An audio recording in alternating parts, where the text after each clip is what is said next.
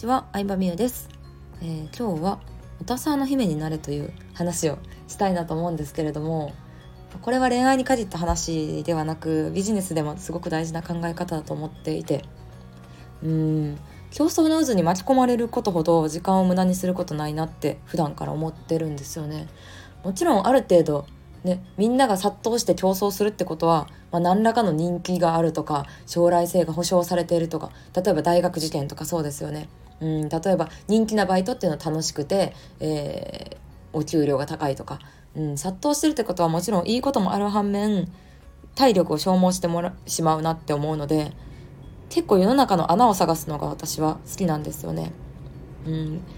例えば私自身のサービスを女性向けにしている理由ってよく聞かれるんですけど、まあ、男性と女性でねあの人生での大切にしてるものの優先順位が違うっていうのも一つあるんですけど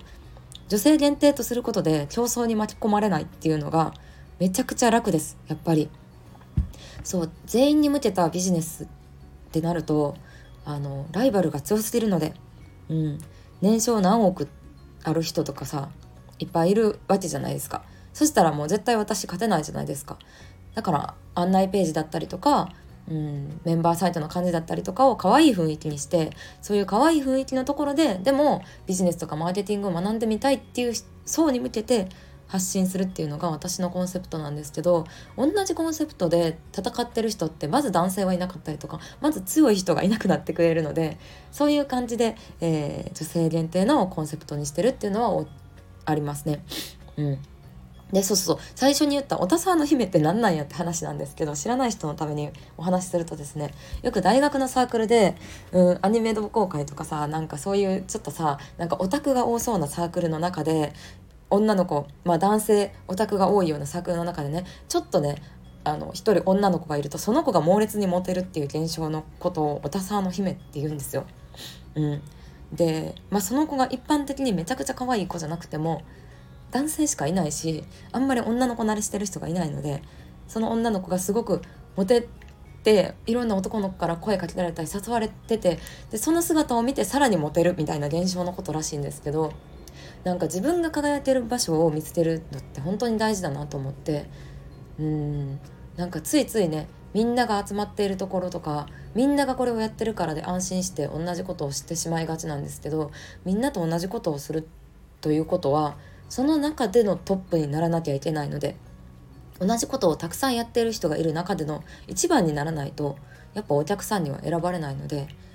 それだけの努力をできるのかっていうのを考えた上で、えー、やることをね、うん、選ぶのがいいのかなと思いますね。はいそうでね競争そうこっからはまあちょっと余談になるんですけど、うん、競争ってねなんで競争が巻き起こってるか考えてみるといいですよ。競争をさせてる誰かがいるわけですよ。うーん、まあ、例えば水商売でキャバクラとかホステスってランキングがあるじゃないですか。何位何位でしたとかこと今月は何位でしたみたいな。うん営業のお仕事家の営業とか、うん、金融商品の営業とかでもノルマがあったりとか、うん、ランキングが張り出されたりとかってあると思うんですけどなんで競争させてるか分かりますか？なんで競争させてるかって言ったら、うん、営業のお仕事例えばハウスメーカーだとしたら、うん、社員に競争させた方が会社全体の売り上げが上がるからなんですよね。1位になった褒められた喜ぶ嬉しい。じゃあ来月も1位になるために頑張ろうとか。1位じゃない人からしても2位とか3位だとしたら1位の人みたいに頑張らなきゃいけないっていう雰囲気を作れるんですよね。なので全員が頑張るって感じになるんですよね。もちろんそれは、うん、競争があった方がみんな工夫もするしもっともっと上に行きたいと思って会社全体のモチベーションも上がると思うしいいことがあるからそういうのを採用してる会社も多いんですけどだけどうーん競争に巻き込まれることによって失うものもあります。な、なんだろう何を言いたくなったかちょっと忘れちゃった。失うものはあるわけじゃないな。うん。そう、でも、なんか、せっかく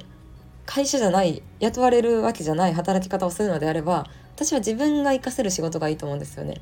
営業のお仕事で1位になれるような人は営業が向いてる人なんでいいんですけどもしそうじゃなくて万年ビリの人ってそういう競争に巻き込まれてるの巻き込まれてるのにずっとビリの人ってさ多分その仕事合ってないってことじゃないですか。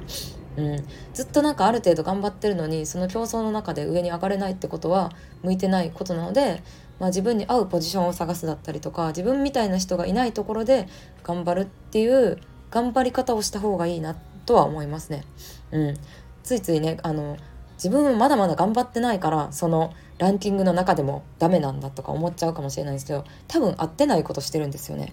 うん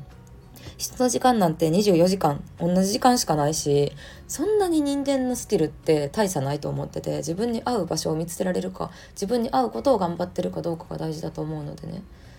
もちろん1位の人は1位であの工夫してることとかあると思うしそれを真似するのはいいんですけどうーんまあでもなんかライバルの少ないところで頑張るのは褒められるなんだろうな、うん、楽だなっていうのは思いました。なんかそういう自分がどこで輝けるかっていう考えるなんか思考する時間も大事。思考しながら頑張るのが大事だなと思いますね。伝わってるかなこの感じ。伝わってたらいいけどなんか話すの難しくて。うーん難しいな。うーん難しいなってなんか止まっちゃった。うん。難しいなと思っちゃいますね。どんな感じで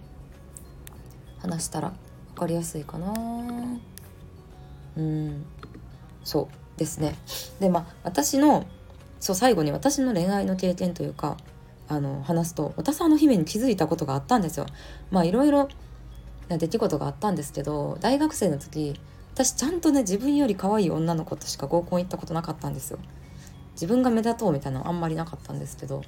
そしたら全然モテなくてでも会社入ったらあの工場で働いてたのでほとんど男の人だったんですよね。そうもも恋愛的にモテてるか分かんないですけどみんなすごい優しくてみんなすごい気遣ってくれたりとか分からんことあったら手伝ってくれたりとか助けてくれたんでなんかこの女子の少ない環境すごいなって思ったんですよね ちょっと そうっていう感じでなんか自分みたいな人が少ないところに勇気を出して飛び込むまあ、そういう人はどこに行っても何をやってもうまくいくんじゃないかなって思います。ということで今日は「おたさの姫」っていうお話でした。バイバイ。